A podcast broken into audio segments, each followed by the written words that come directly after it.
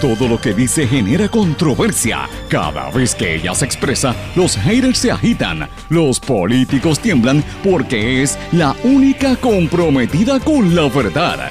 Periodista, bloguera, relacionista licenciada, analista de la noticia, escritora y le dicen la provocadora en las redes sociales. Y ahora comienza en blanco y negro con Sandra Rodríguez Coto.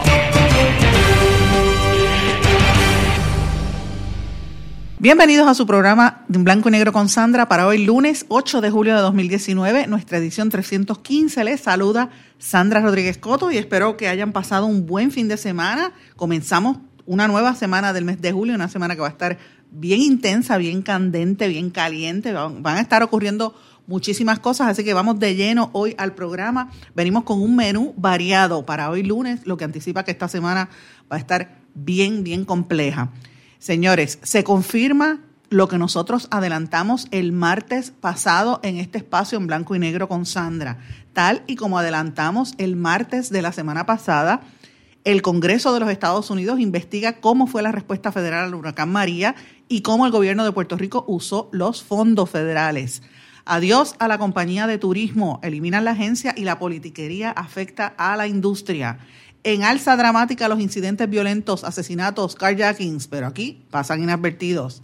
El gobierno quiere cambiar la clasificación de suelos en Puerto Rico sin dar explicaciones. ¿Por qué será? Presidente Donald Trump compara a la congresista de origen puertorriqueña Alexandria Ocasio Cortés con Evita Perón. Señores, y hablamos de mujeres en la política internacional. Ivanka Trump en los Estados Unidos, Meghan Markle en Inglaterra y María, María de Lourdes Afiuni en Venezuela, conocida como la presa personal de Hugo Chávez y Nicolás Maduro. Vamos a estar hablando de este personaje hoy en este su programa en blanco y negro con Sandra y le agradezco la sintonía, gracias a todas las emisoras que hacen posible la transmisión de este programa. En el área de Utuado, Adjuntas, Ayuya, Arecibo nos escuchan por éxitos 1530 AM. En Orocovis y La Montaña, en el centro de Puerto Rico, en Cumbre 1470 AM y también en el 106.3 FM que nos escuchan en La Montaña y en el norte. En el área sureste de Puerto Rico nos escuchan desde el 610 AM X61. También en Patillas, Arroyo, Salinas, Yabucoa, toda esa área se consolida con el 94.3 FM. En el área este de Puerto Rico y noreste, desde Fajardo, WMDD, el 1480 AM. Todo el oeste de Puerto Rico, desde Mayagüez, Cabo Rojo y varios pueblos del sur, a través de WYAC 930 AM. Y desde San Juan, toda la zona metropolitana, gran parte del norte de Puerto Rico nos sintonizan a través de WIAC 740 AM. Como todos los días les digo que me pueden escribir a través de las redes sociales, en Facebook Sandra Rodríguez Coto, en Twitter SRC Sandra y hoy vamos a traer algunos de los de los temas que ustedes me están pidiendo a través de esas redes sociales que vamos a escuchar más adelante. Pero señores, tenemos varias noticias importantes. El secretario de, Educación, de Salud, perdón, el de Educación dice que, que las investigaciones federales no, no van a afectar el comienzo del semestre. Y el de Salud, el secretario Rafael Rodríguez Mercado, confirma que ya ha sido interrogado varias veces por agencias federales, pero minimiza la pesquisa en ACES pide la renuncia de los directores de la Autoridad de Edificios Públicos y de AFI. Esto lo están pidiendo trabajadores eh, y sindicatos en, la, en esas eh, agencias, en la Autoridad de Edificios Públicos, que piden que salga José Nazario de la Autoridad de AFI y también Eduardo, eh, José Nazario de Edificios Públicos y Eduardo Rivera de AFI por supuesta relación a los casos de corrupción en el gobierno, señores. Esto es una situación bastante candente y ya están pidiendo que, salgan de sus puestos porque están vinculados a los temas de corrupción. Ellos dicen que por culpa de esto, eh, me refiero al, sindicato eh, que representa a la Unión Independiente de Empleados de la Autoridad de Edificios Públicos, dicen que por estas razones que han tenido tantos problemas. Señores, pero como adelantamos la semana pasada, en este espacio, el martes de la semana pasada, retoman una investigación congresional que se centra en, la, en el manejo de emergencia causado por el ciclón. Eh, y como dijimos, esto es el Comité de Seguridad Interna de la Cámara de Representantes, el Homeland Security Committee, que preside Barry Thompson, pero lo que no está diciendo la prensa hoy, que lo está publicando una semana más tarde, señores, es que el, el interés del presidente de este, del chairman de este comité, de Barry Thompson, es investigar más allá de cómo eh, las, agencias federales respondieron, quieren investigar cómo fue que el gobierno de Puerto Rico utilizó los fondos, sobre todo cuando se estableció el COE. Y detrás de esta investigación lo están y lo están empujando, lo están pidiendo dos congresistas de origen puertorriqueña, Nidia Velázquez y Alexandria Ocasio Cortés yo reafirmo que esto es una situación, no es como el gobierno lo quiere proyectar. El gobierno quiere decir que es que están pendientes a cómo respondió FEMA. Sí, señores, FEMA está ahí detrás de eso, pero el, interés primario es qué fue lo que pasó en el COE, cómo se distribuyeron las ayudas y cómo fue que el gobierno permitió que tantos cabilderos estuviesen metidos allí como si fuesen en personal de respuesta. Eso lo vamos a estar viendo durante el resto de la semana. Señores, esta semana va a estar súper candente de noticias. En otras informaciones, amigos, si usted es como yo, que está esperando los descuentos, los especiales para hacer las compras del Back to School, sepa que el Departamento de Hacienda anunció que el viernes de esta semana y el sábado, viernes 12, sábado 13 de julio, se van a aplicar las ventas sin IBU para todos los materiales escolares. Esto incluye uniformes, carpetas, gomas de borrar, bultos, cartapacios, calculadoras, todo lo que tiene que ver con materiales educativos, las loncheras, si usted va a comprar bultos, cajas de lápices, papel suelto, sacapunta, bolígrafos, etcétera. Los libros eh, electrónicos y los impresos y las libretas eh, se supone que no tengan que, pagar IBU. Así que usted tiene que tener eso bien consciente porque no tienen no tiene que pagar IBU a eso, pero también quieren que sepa que, le aplican el, el layaway, si usted puede comprar a través del, de, quiere, no tiene el dinero completo y hace un layaway, lo paga después, pues se supone que le apliquen este descuento. Así que este es interesante porque eh, yo sé que ya el verano como que se está yendo, este verano se ha ido bien rápido y ya cuando venimos a cerrar y abrir los ojos ya estamos otra vez en el Back to School. Pero bueno, tengo varias noticias que quiero traer a colación en el día de hoy, varias cosas que están pasando. Yo no sé qué es lo que ha estado sucediendo últimamente, amigos, pero hay una información que yo quiero que salga a la luz pública. La denunció originalmente el amigo Claudio Álvarez Dunn, el periodista Claudio, Claudio Álvarez, que está diciendo algo sumamente importante que yo creo que debemos todos de ver, que el gobierno está manipulando el mapa de, calificación de suelos en Puerto Rico. Esto es importante porque eso quiere decir que si el suelo era agrícola o el suelo era protegido, pues esto lo va a cambiar. Esto lo está, según Claudio Álvarez, lo está denunciando el reconocido ambientalista y profesor universitario Pedro Sade, que envió una nota a través de las diferentes redes sociales y a través del enlace enlacepr.com eh, y para que ustedes sepan, esto viene colación de unas vistas públicas que se celebraron en la Junta de Planificación el pasado 28 de junio. Y ese hubo un aviso para cambiar el mapa de clasificación de suelos de Puerto Rico. Y miren las cosas que están proponiendo. Número uno, cambio a los distritos de, de, calificación de Puerto Rico para permitir desarrollos no contemplados ni permitidos en el plan de ordenamiento territorial sin justificación alguna, lo cual violenta la ley. Dos, dan solamente 30 días para comentarios, de los cuales 17 son días laborables y coinciden con las semanas típicas donde la gente se va de vacaciones. O sea, esto lo, anunciaron el 28 y usted tiene menos de 15 días para reaccionar. La gente que está analizando esto. Tres, aceptan comentarios hasta el sábado 28 de julio. O sea que si usted me está escuchando ahora mismo, busque esa información en la Junta de Planificación y tiene apenas dos semanas para hacer comentarios. Cuatro, van a celebrar 18 eh, vistas públicas en 10 días laborables, unas por la mañana, otras por las tardes, algunas concurrentes. según eh, y, de, y Claudio Álvarez, se recomienda que los ciudadanos y organizaciones comunitarias y ambientales sometan un escrito antes del 28 de julio solicitando la justificación para los cambios propuestos, que se incluyan los nuevos mapas de FEMA y la nueva realidad de las áreas inundables y riesgo luego del paso del huracán María, Tres, que se incluya y contraste lo vigente en el plan de ordenamiento territorial con lo que se está proponiendo. Cuatro, que se aplacen o que se cancelen las vistas públicas para dar tiempo a evaluar en detalle toda esta información. Y cinco, que el periodo de comentarios sea de 90 días. Así que esto es importante porque una de las vistas es en, de las vistas públicas va a ser en Aguadilla y la más cercana va a ser en Ponce.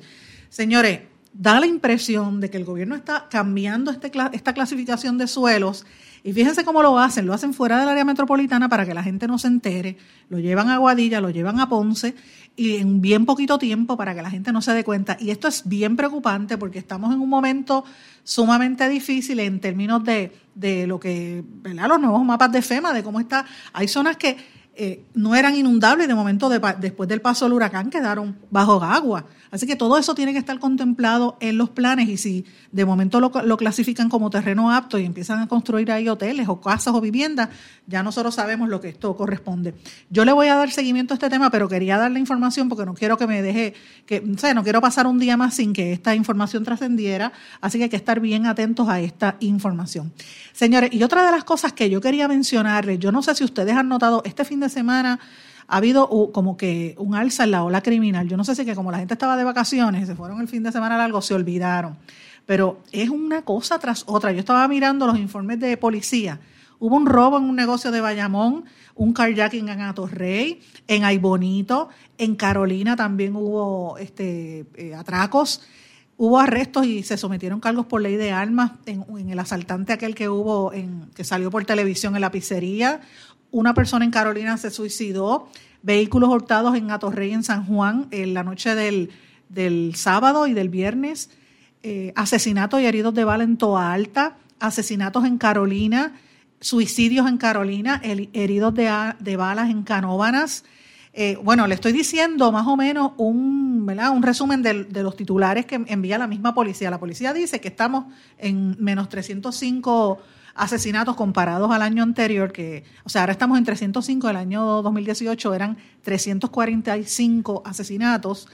Eh, y suicidios en el 2000, en este año estamos en 104 versus 107 el año pasado, pero eh.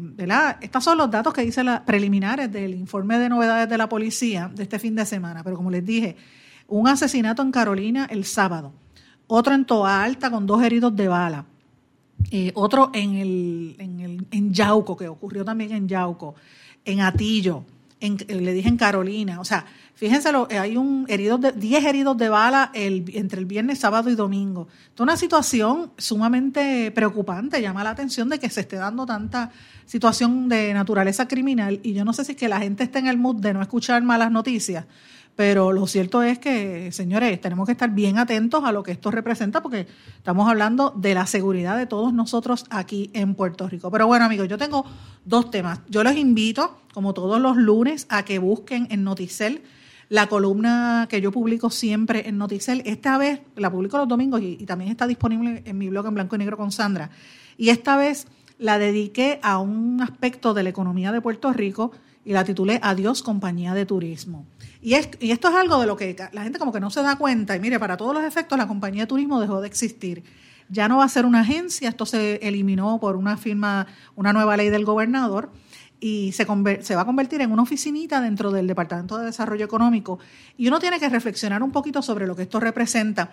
Y yo sé que las industrias cambian, yo sé que es importante que las industrias vayan cambiando, pero si hay una industria, un sector económico que le ha representado bien al país, señores, es, turismo, porque el turismo tiene la capacidad de, crear empleos en todos los niveles. Usted no tiene que tener una preparación formal. Usted puede estar desde, desde un mesero hasta un ejecutivo y todo en, entre medio. El salario promedio en la industria turística es de casi 30 mil dólares. Esto sin contar los meseros y las propinas que se ganan, las mucamas en los hoteles, etcétera. O sea, que, es, una, es una industria que tiene oportunidad de crecer y, obviamente antes de María, Puerto Rico tuvo millones de visitantes que dejaban cerca de 4 mil millones en nuestra economía, eh, solamente de visitantes que recibíamos. dicen que si a esto tú le añades los hoteles, los casinos, los restaurantes y todos los negocios aledaños, el impacto directo a la economía es casi 8 billones de dólares y, emplea 80 mil personas. Esto sin contar los, que van a, los, hoteles que van a abrir ahora este año con el Caribe Hilton, el Condado Plaza, y uno que se llama Loft, eh, dice que van a aumentar 3.000 empleos nuevos. El año que viene, los primeros seis meses de año, vienen otros hoteles.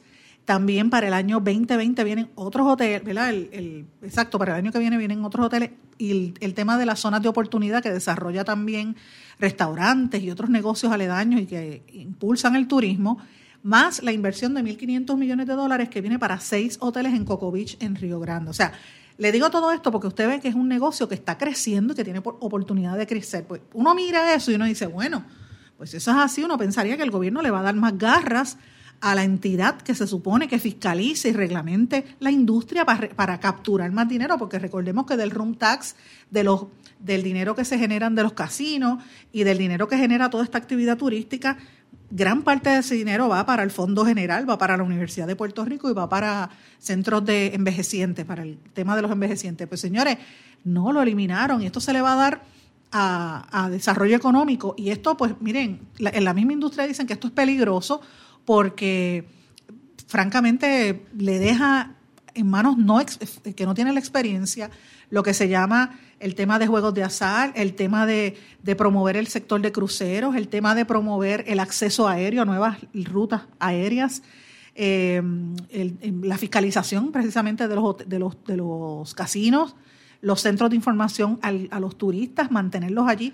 Entonces, uno dice, bueno, pero es que el gobernador creó el DMO, Destination Marketing Organization, que eso la industria estuvo pidiéndolo por décadas. Sí, así es. Eso es algo bueno, finalmente se logró.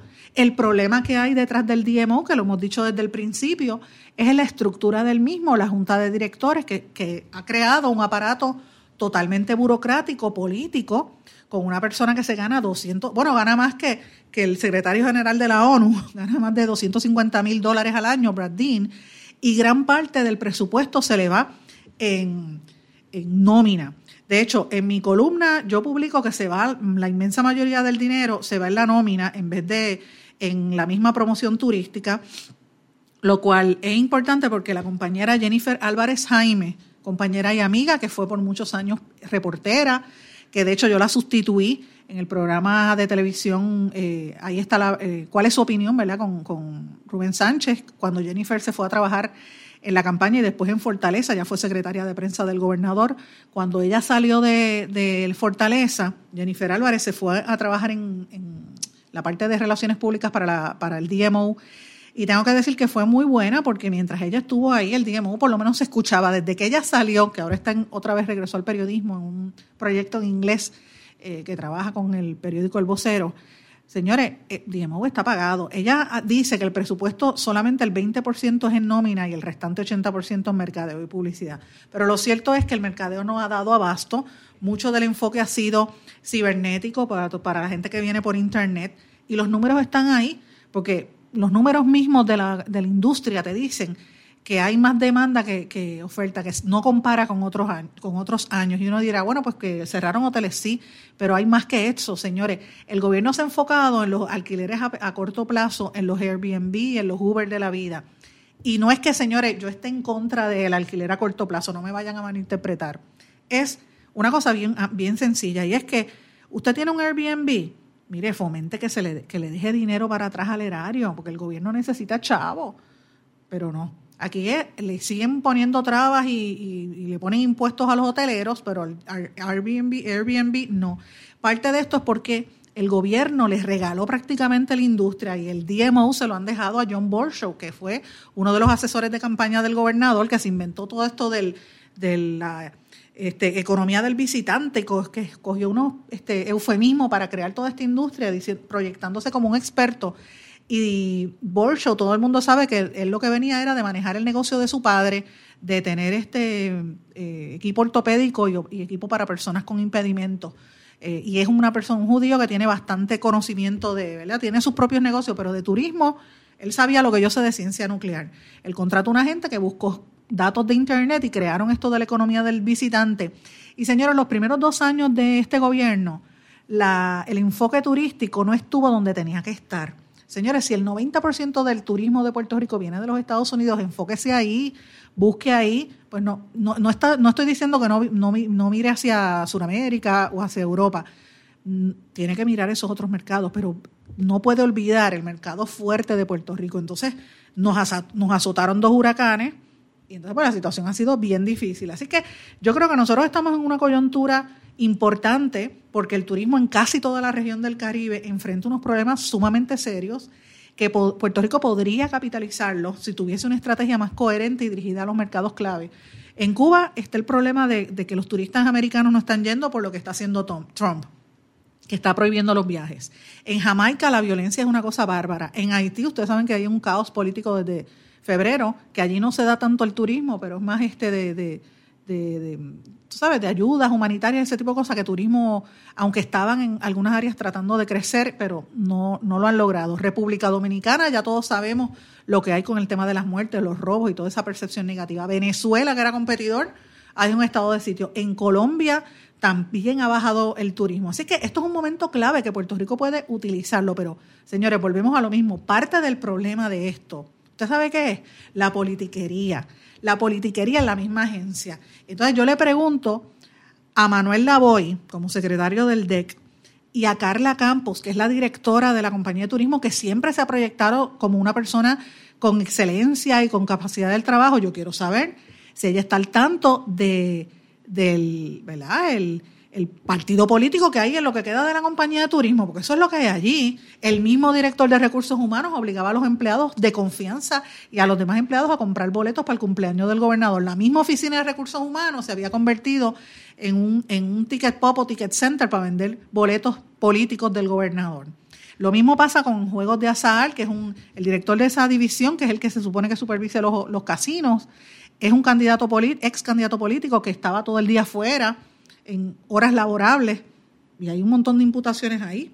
Hay otros casos que yo no lo mencioné en mi columna, pero lo digo aquí porque la información me llegó de problemas de personas que tienen eh, trasfondo de hostigamiento sexual y de otros problemas más allá de lo que había pasado. Y yo quiero saber si todo eso incide, porque esto no ha trascendido. Todo, todo ese tipo de cosas te demuestra que el enfoque no está donde debería estar, que es promover el desarrollo turístico y fiscalizar al DMO porque, señores, después de todo, el DMO es una entidad que, aunque sea privada, tiene que tener algún tipo de fiscalización. Y hasta ahora, a mi juicio, no ha sido eficiente el mercadeo para Puerto Rico, porque si no hubiese sido por Lin Manuel Miranda, que sí el DMO lo ayudó, pero si no hubiera sido por él, estaríamos fritos, porque nos ayudó bastante con lo de Hamilton y con lo de las otras cosas que hizo de turismo también, los anuncios que ha hecho, etcétera, gratis para, para Puerto Rico. Así que, pues tenemos que ver, este, sí vuelvo y reafirmo que eran proyectos que el DMO se canalizaron a través del DMO, pero ¿dónde está? O sea, eso es lo único que hay.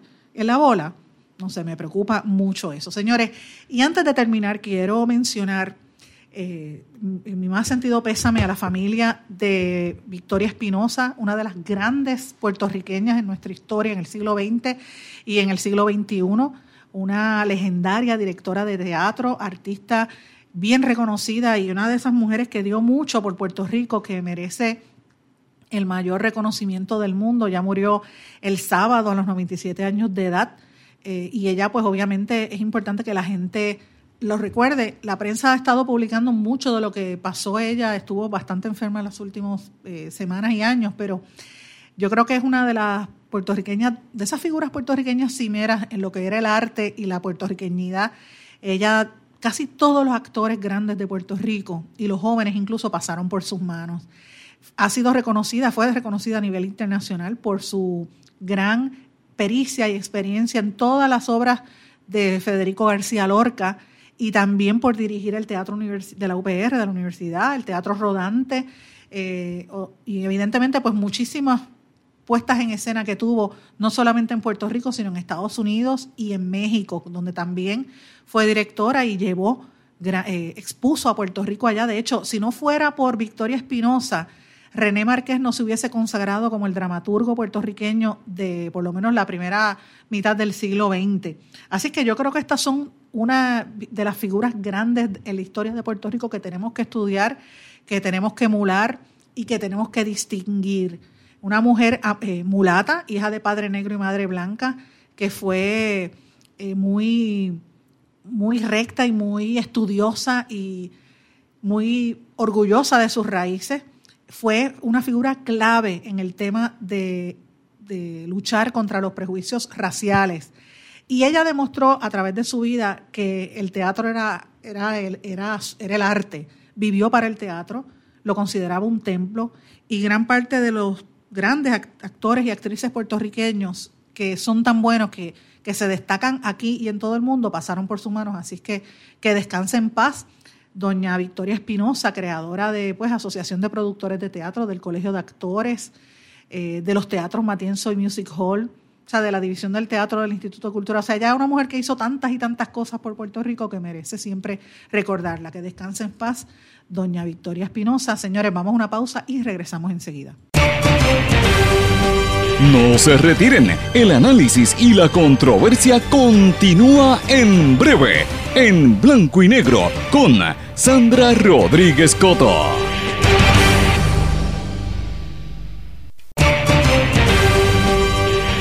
Y ya regresamos con el programa de la verdad, en blanco y negro, con Sandra Rodríguez Coto.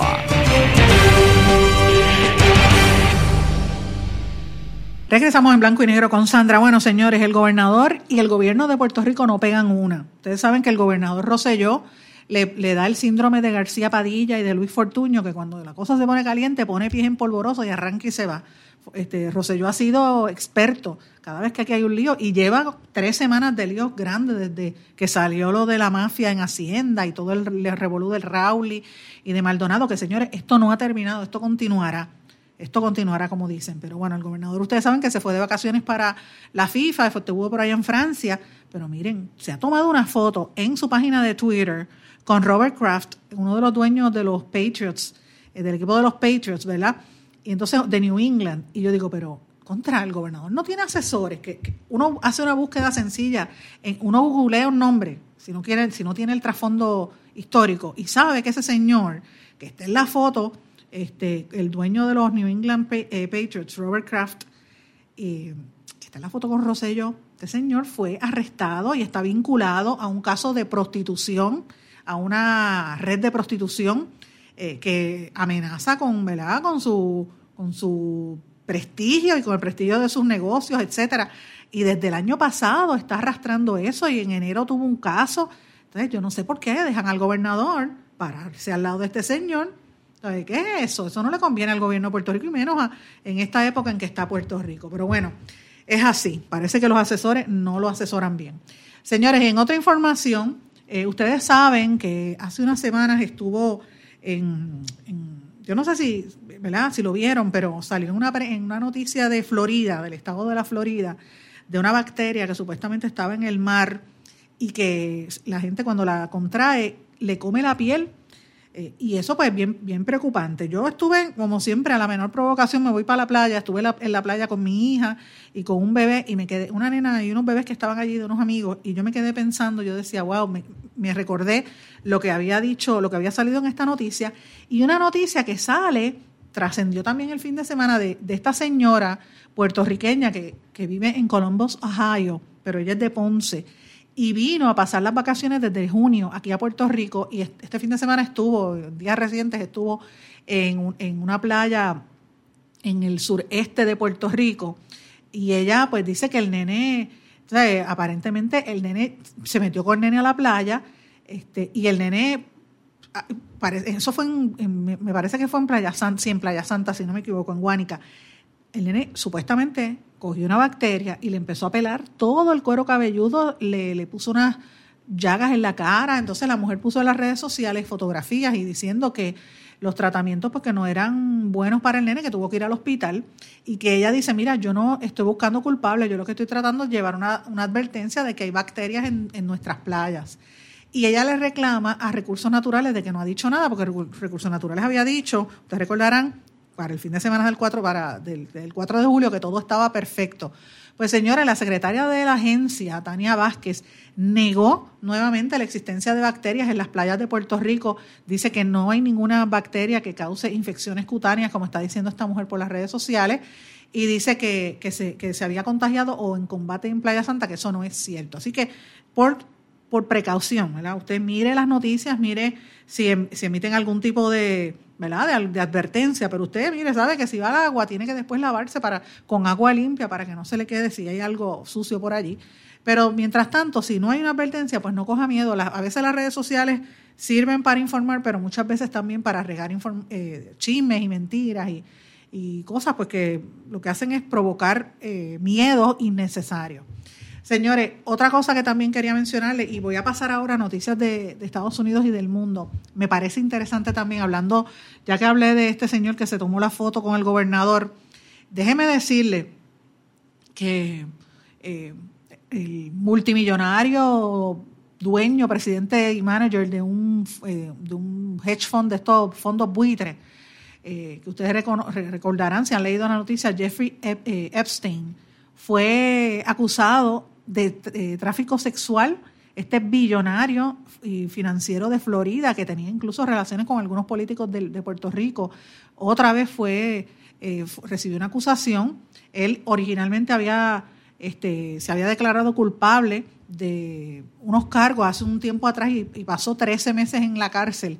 Y no podemos olvidar que él era amigo de Donald Trump, de Bill Clinton y hasta del príncipe Andrés de Inglaterra. Era una persona bien conocida. Lo están buscando ahora por unos casos relacionados a este abuso sexual. Así que esta, la situación sigue. Esto lo reportó The New York Times y The Daily Beast. Así que este fin de semana pues trajo noticia. Y en un periódico británico, The Guardian, surge originalmente esta noticia, después la cubrieron otros medios en Estados Unidos. Señores, el presidente Donald Trump comparó a la congresista de origen puertorriqueño Alexandria Cortés, Ocasio Cortés, con Evita, con Evita Perón. Y uno dirá, pero ¿cómo es posible? Pues miren, hay un libro, a, Trump lo estaban entrevistando para un libro sobre la guerra civil y los republicanos. Y de momento le preguntan de Alexandria Ocasio y él dice, ah, esa es Evita. Y dice, pero ¿por qué? Eh, la comparan con Evita, que de hecho cuando ella escuchó, cuando la, congresista vio eso, se sintió halagada por lo que representa Evita para la historia. Señores, y esto tiene que ver porque cuando Trump vio a Alexandria Cortés, ¿verdad?, quejándose en las calles de Nueva York, acuérdense que él es de Nueva York, y él la vio a ella en la prensa y era como una persona de afuera, totalmente innovadora, de clase trabajadora. Eh, y a él le llamó la atención y él dice que cuando vio a Alexandria Ocasio Cortés, le recordó la obra No llores por mi Argentina, la de, la de Evita, la obra Perita, eh, Evita, donde cantan esa canción No llores por mi Argentina, que él había visto en Nueva York, que le gustó muchísimo, un libro que escribió el, dramaturgo Andrew Lloyd Webber, y él lo fue a ver sobre seis veces con Ivana Trump, cuando estaba casado con Ivana Trump, su primera esposa. Él era fanático, eh, así que él lo había dicho en el año 2004. Así que él es fanático de esa obra de teatro y cuando él vio a Alexandria Cortés, le, recordó porque venía de una mujer de clase trabajadora y, la, y, y lo dijo, fíjense, que es interesante, lo dice desde un punto de vista de reconocimiento y de respeto y algo de admiración, la ve como una persona que, que tiene futuro prácticamente. Así que lo dejo ahí para que lo miren y piensen qué, implicaciones podría tener eso para nosotros acá en Puerto Rico, porque Alexandria Cortés está pendiente a lo que está ocurriendo aquí en Puerto Rico, particularmente con los gastos y, los desembolsos de fondos eh, federales y cómo se utilizaron esos fondos en el COE. Ustedes recordarán que yo lo dije aquí la semana pasada, ella y Nidia, Nidia Velázquez están pendientes a lo que está ocurriendo en Puerto Rico con el el comité de, el comité de Homeland Security del Congreso Federal.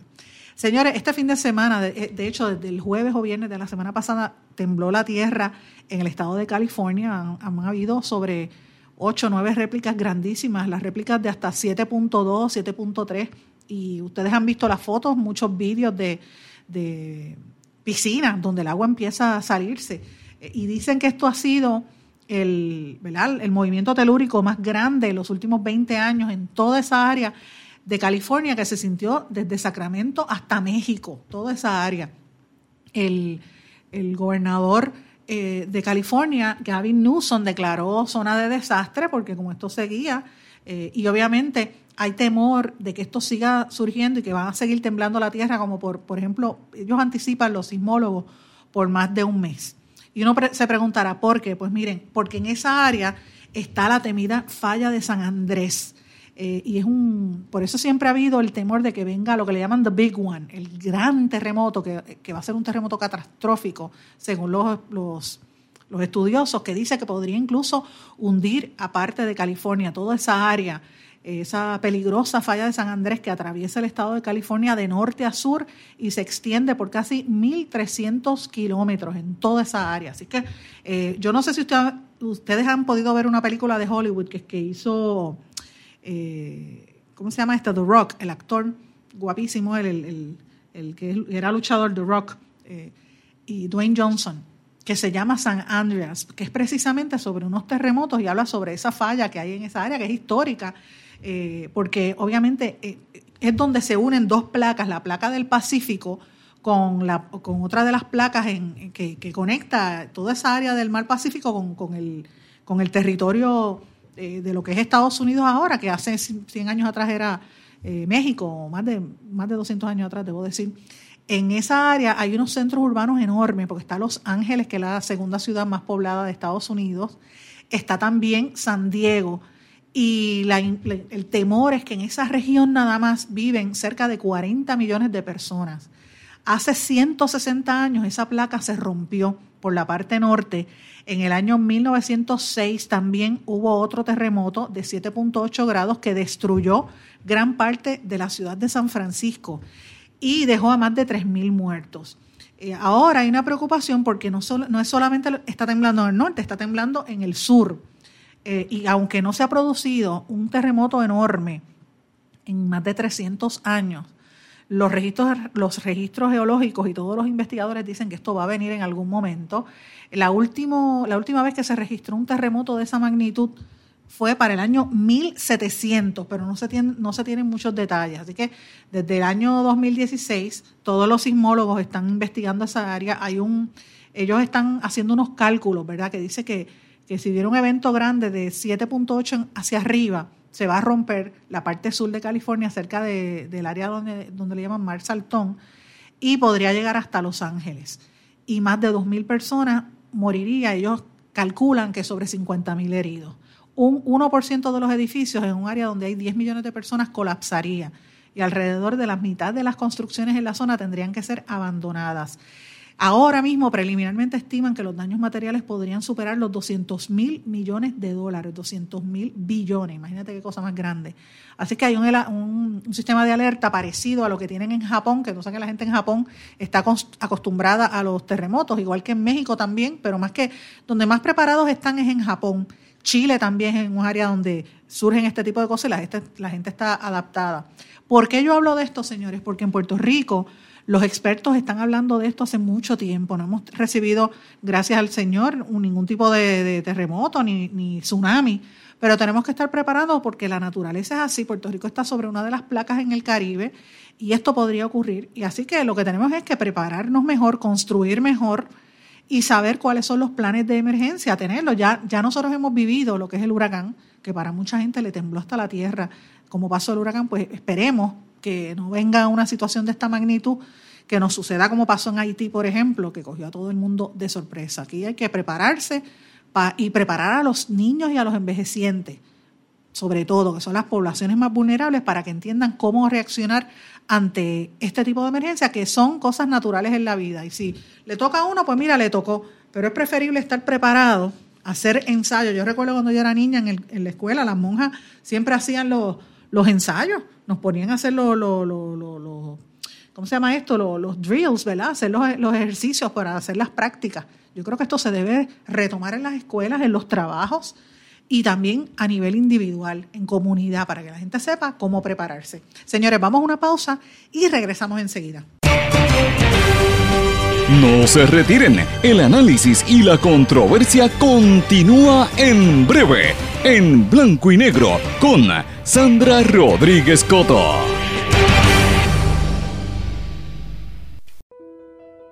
¿Sabemos cuántas personas murieron de verdad durante el huracán María? A usted lo escucharon en el momento de mayor desesperación. ¿Todavía siente aquellas noches a oscuras y de incertidumbre? ¿Qué pasó mientras los vientos azotaban y luego en aquellos días y semanas después cuando no había sistema de comunicaciones? Reviva cada minuto con una narrativa real sobre lo que pasó en la bitácora de una transmisión radial, catalogado como uno de los mejores libros del año 2018 por la crítica literaria. Es una lectura necesaria porque no podemos queremos olvidar nuestra historia para que esta no se repita. Bitácora de una transmisión radial, disponible en las principales librerías a través de todo Puerto Rico y en la internet lo consigue en Amazon, en libros787.com y en travaliseditores.com, publicado por Travalis Editores. Este es un mensaje importante del Departamento de Salud y Servicios Humanos de los Estados Unidos. En una ola de calor, mantenerse fresco lo mantendrá sano. Las personas y los animales deben quedarse adentro. Si no tiene aire acondicionado, vaya a algún sitio que lo tenga como un centro comercial. Beba más líquidos, evite el alcohol y las bebidas con azúcar. Si sale, póngase ropa ligera. Nunca deje a nadie, en especial a los bebés o niños pequeños o a los animales, en un vehículo estacionado y cerrado. Para obtener más información, llame al 1-800-CDC-INFO. Quites el dolor de cabeza con sus obligaciones de contabilidad con los servicios que presta Villalba y Villalba Company. Directo, personal y con sensibilidad humana. Lo que se busca en un verdadero asesor de contabilidad para todo tipo de servicio de contabilidad, pago de IBU, pago de nómina, informes trimestrales y anuales y otros. Ofrecen servicio directo personalizado. Villalba y Villalba Company. Para orientaciones, su teléfono el 939-336-5774. 939-336-5774. El abandonar un animal es abuso y es ilegal. Si ya no puedes atender a tu perro, llévalo a un albergue o centro de control. Si lo abandonas en la calle, le estás garantizando una muerte dolorosa y segura. Evitemos tener animales sufriendo en nuestra isla. Reportar el abuso es tu responsabilidad. Así que si ves a alguien maltratando o abandonando un animal, llama inmediatamente a la policía al 787-343-2020. Comprométete.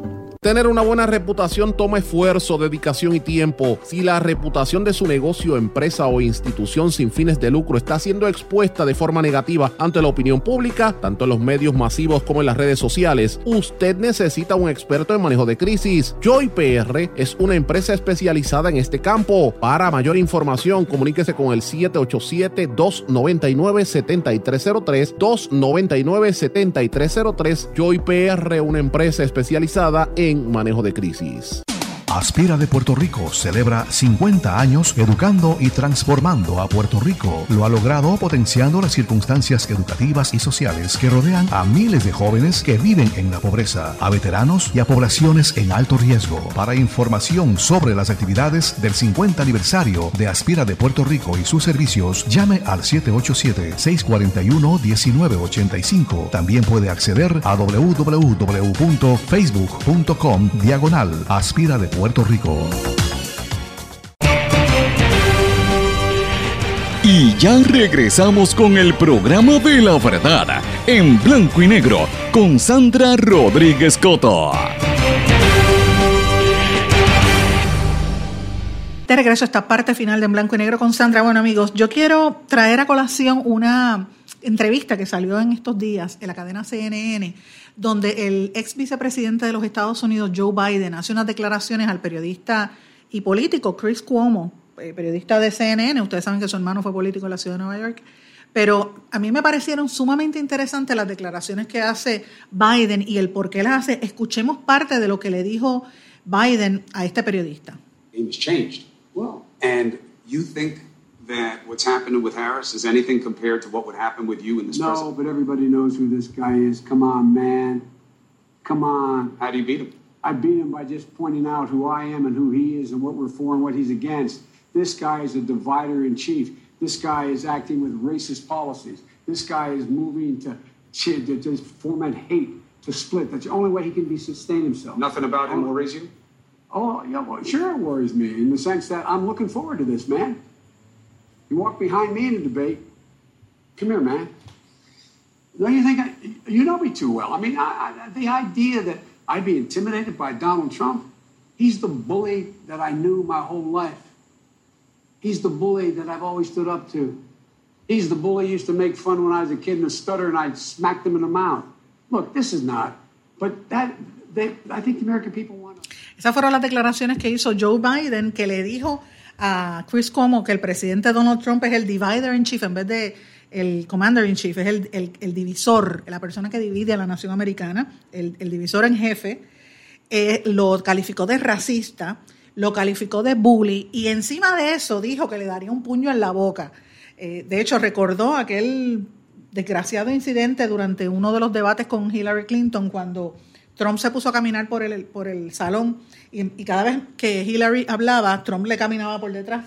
Señores, eso es una táctica que utilizan los hombres, eso está científicamente probado y pueden preguntarle a cualquier psicólogo o psicóloga, que es un mecanismo que utilizan muchas veces los hombres que son machistas y agresivos para tratar de intimidar a la mujer o a otro ser humano, pero particularmente a la mujer, para invadiéndole su espacio personal. Fíjense que él hablaba mientras Hillary eh, estaba exponiendo, mientras él hablaba, Hillary lo respetó.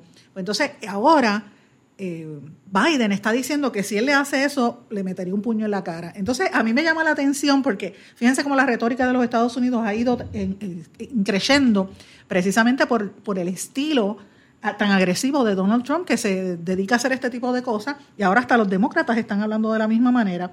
Obviamente, Biden tiene que hacer unas declaraciones al, respecto porque Biden se está quedando atrás. Kamala Harris le y, Elizabeth Warren le robaron el tiro en los últimos debates y entonces él se está quedando atrás. Y evidentemente pues trae, el, el, tema del puño. Pero a mí me llamó la atención porque esta cuestión del puño no es el primero que lo dice. El primero, primero que dijo que le metería un puño en la cara a Donald Trump fue el actor eh, Robert De Niro. Y lo ha repetido varias veces. Dice que le encantaría meterle un pescozón o un puño en la cara. Después ustedes saben que el gobernador de Puerto Rico también lo dijo y desde ahí nos ha caído la macacoa con el gobierno de los Estados Unidos por, por esa metida de pata del gobernador. Entonces ahora está Biden. Veremos a ver cuál va a ser la reacción de Trump en estos días. Pero señores, en esta parte final yo quiero hablar de otros temas que a mí me parece que son importantes y no quiero que se me escapen en la discusión pública. Voy a hablar de unas cuantas mujeres sumamente importantes y de cómo se están eh, posicionando, proyectando y los temas que tienen que ver con ellas en Europa en América del Norte y en América del Sur. Y empiezo con Europa, con Ivanka Trump, la hija del presidente de los Estados Unidos, Donald Trump. Voy a hablar de la norteamericana, ¿verdad? Ella es estadounidense, pero es de ciudadanía británica, Meghan Markle, porque se casó con el príncipe Harry de Inglaterra y eh, acaba de bautizar finalmente a su bebé, que eso salió públicamente. Y quiero hablarles de María de Lourdes Afiuni. Esta es la presa personal de Hugo Chávez, que fue liberada después de 10 años en la cárcel eh, y esto fue la semana pasada, después que eh, hubo el informe que ustedes recordarán el viernes, yo lo di a conocer mientras estaba dilucidando en las Naciones Unidas en Ginebra. Pues quiero hablar un poquito de esto, pero vamos a empezar con Ivanka Trump. Ivanka Trump, que le dicen la hijísima del presidente, ya tiene 37 años y tiene un protagonismo eh, inusitado en la Casa Blanca. Ella desde niña ha sido un personality, todo el mundo la conoce. era eh, una, eh, una celebridad, Una, eh, una personality como de la televisión y de la, de la sociedad, de la alta sociedad de los Estados Unidos. De hecho, hay una película, un documental que yo les recomiendo que los, lo vean. El documental lo pueden encontrar en YouTube, era de HBO, pero lo encuentran en YouTube. Se llama Born Rich, Nacimos Ricos. El, el documental lo hizo el, el heredero al, a la herencia de los Johnson Johnson y entrevista a 10 amigos de él, 10 panas que eran millonarios, entre ellos a Ivanka Trump, y el, documental se lo dedica a, Luke Wheel, que da la casualidad que yo lo conocí, de hecho fue mi, cliente, yo lo digo aquí, por muchos años y, somos amigos, es uno de los multimillonarios más grandes de la nación americana, Luke Wheel. Su papá era el dueño de Automot y, está también el hijo de Coors, está Ivanka Trump, y cada uno habla de cómo la riqueza los, los influenció en su vida, ¿verdad? En el caso de Luke Will, pues él toda su adolescencia estuvo prácticamente solo, él lo criaron las sirvientas y usó mucha droga hasta que poco a poco se fue enmendando. Pero bueno, si quieren verlo, ven ese documental, es viejísimo, se llama Born Rich. En el caso de Ivanka, pues desde nena ella siempre fue protagonista. Ella en los años 90 tuvo un despliegue muy grande por la prensa de la farándula cuando el papá y la mamá se divorciaron, cuando Ivana Trump eh, se divorció porque Trump le fue infiel con Marla Maples, con quien luego se casó y tuvo una nena. Entonces, Iván, Ivanka siempre trataba de llamar la atención con su papá y de parecerse a él. Y poco a poco el papá fue mirándola y de hecho ya prácticamente ya se fue a vivir con el papá y, siguió los pasos del padre. De hecho, ya tiene un... Hay un libro que ella publicó que se llama Women Who Work, Rewriting the Rules for Success, mujeres que trabajan reescribiendo las reglas de éxito.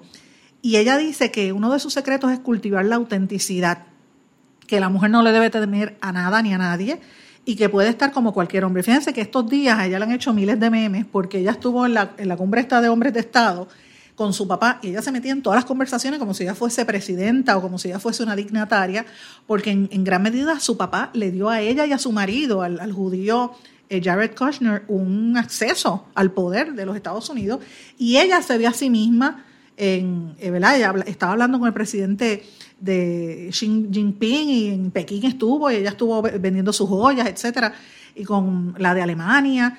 Entonces ella se ve a sí misma y a su marido como una extensión de su padre. De hecho, el padre ha dicho que ella podría ser presidenta de los Estados Unidos y ella se cree que va a ser como los Kennedy, como los Bush. Y entonces la próxima generación ella dice que va a ser los Trump. Así que ella, ella dice que va a ser la próxima presidenta. Y esos son los comentarios de una presidenta muy bonita, pero pues obviamente tiene unos intereses comerciales y se se ha hecho cada día más rica con todo ese conocimiento de los negocios de los Estados Unidos y esos viajes que da a nivel internacional. Por otro lado, traigo el, tema de María de Lourdes Afiuni. Señores, miren, miren los contrastes, como esta mujer millonaria en Estados Unidos y miren esta otra. Afiuni era una jueza de Venezuela que en diciembre del, año 2009 ordenó eh, la, puesta en libertad bajo fianza de un banquero, Eligio Cedeño, y ella jamás pensó que por haber puesto en libertad a ese banquero, un caso que había, la iban a meter presa a ella. Eh, y el viernes pasado, ustedes recordarán que yo lo dije aquí, la expresidenta de Chile y alta comisionada de las Naciones Unidas para los Derechos Humanos, Michelle Bachelet, dio a conocer que Afiuni había sido liberada junto a otros 21 presos políticos. A esta señora la llamaban la presa de Hugo Chávez.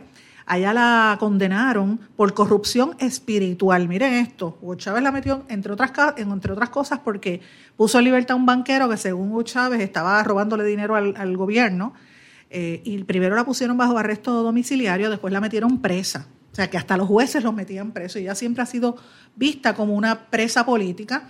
Eh, primero le, dijeron que iba a estar 30 años de cárcel eh, y entonces pues estuvieron, ¿verdad? Hasta, hasta Noam Chomsky, que es un filósofo socialista norteamericano, pidió la escarcelación. De hecho, le había escrito una carta a Hugo Chávez que la dejara en libertad. Después que murió Hugo Chávez, este, Maduro la siguió y la, torturaron en la cárcel. Esta señora hasta le... Ella dice que la habían intentado atacar con cuchillos, intentaron abusar sexualmente de ella en la cárcel y hasta la, le rociaron gasolina para torturarla. Entonces, en el año 2011, eh, a ella le tuvieron que estirpar el útero y luego dice ella que salió de la cárcel con quistes en los senos, en una axila y con problemas en la vejiga, la destruyeron, incluso todas sus partes privadas de las torturas que le hicieron a ella durante esa, ¿verdad? esa, esa prisión que tuvo en Venezuela. Lo bueno de esto, señores, es que por lo menos la, ya la liberaron, pero esto demuestra, amigos, la, el nivel de, de, crisis que se vive en Venezuela, de inseguridad y hasta dónde llega la situación eh, de derechos humanos que los presos políticos, ella, por ser jueza y por hacer su labor, ella liberó a aquel banquero porque cumplía con la constitución eh, venezolana. Pues mire, eso no le gustó al presidente, entonces la metieron presa. Y de hecho, traigo, traigo este tema también porque no quiero que se me olvide. En, Guatemala, ustedes saben que yo hablo mucho de Centroamérica por, la cuestión de, de los inmigrantes que están caminando hacia allá. Señores, hay unos líderes indígenas que está pasando como en otros países, los están matando. Está pasando en, en, Colombia, está pasando en Venezuela, está pasando en Brasil y ahora en Guatemala. Isidro Pérez y Melesio Ramírez, integrantes del Comité de Desarrollo Campesino, los mataron en una aldea en el municipio de Livingston, cerca del oriente de allá de Guatemala. Y pues ellos están diciendo que los, eh, ¿verdad? Los, metieron, los, los asesinaron porque ellos estaban defendiendo sus tierras. Así que eso es parte del problema. Y señores, termino brevemente el programa con un comentario muy personal. Yo no sé si ustedes vieron el sábado las fotos que finalmente salieron del bebé de Archie, Archie Harrison, el, bebé hijo de la actriz y ahora duquesa, ¿verdad? Este, Meghan Markle, que tiene 37 años de edad, y de su esposo, el príncipe Enrique, o sea, Harry, de 34, el, príncipe de Inglaterra, el, segundo nene de Lady Diana y del príncipe Carlos. Finalmente lo bautizaron al bebé y finalmente publicaron fotos del niño, porque la primera foto cuando el nene nació estaba tan cubierto que casi no se le veía la cara. Eh, publicaron una foto en blanco y negro bien bonita y una foto donde estaba el príncipe William con la esposa Kate, bastante separado, que dicen que le estaba haciendo muecas. Estaba la reina, estaba la mamá de, de, esta, de, de, de Megan, eh, las, las hermanas de Lady Diana, estaba Carlos, la reina no estaba, perdón, estaba Carlos y la otra viejísima fea, la Camila Parker Bowles, entonces ellos con el bebé. Entonces, mire que mucho comentario ha salido. La gente, yo he mirado tantos y tantos comentarios en prensa. Señores, esto es en todo el mundo. Que si el nene era blanco, que si el nene era negro, que si era mulato, que si tenía el pelo rojo, que a quién se parecía, a la mamá o al, o al papá. Y todo este morbo, no solamente por ser hijo de un príncipe, sino sencillamente porque es hijo de una mulata, la primera mujer negra que entra a la, Casa Real Británica y el hijo de Lady Diana. Pues habría que ver a quién salió, se parece al papá, se parece a la mamá, esos eran los comentarios que habían. Y, y yo me pregunto, y de hecho planteé esa pregunta en las redes sociales, ¿qué ustedes creen de eso? Yo, mi opinión es que a mí me parece muy bien lo que ellos hicieron de proteger la seguridad de ese bebé y por eso ellos cuidaron que no salieran las fotos y por eso el bautismo fue privado porque precisamente a las criaturas hay que cuidarlas, sobre todo cuando son tan chiquititos. Pero ¿qué ustedes creen de eso? ¿Ustedes no, no piensan que hay algo de morbo porque precisamente por la cuestión racial? Me deja saber sus comentarios, espero que me escriba, me, me da sus opiniones a través de las redes sociales. Me puede escribir en Facebook, en Sandra Rodríguez Coto o en Twitter, SRC Sandra. Señores, no tengo tiempo para más. Me despido, no sin antes desearles a todos que pasen muy buen día. Será hasta mañana. ¿Se quedó con ganas de más? Busque a Sandra Rodríguez Coto en las redes sociales o acceda a en blanco y porque a la hora de decir la verdad solo hay una persona en la cual se puede confiar. Sandra Rodríguez Coto en blanco y negro.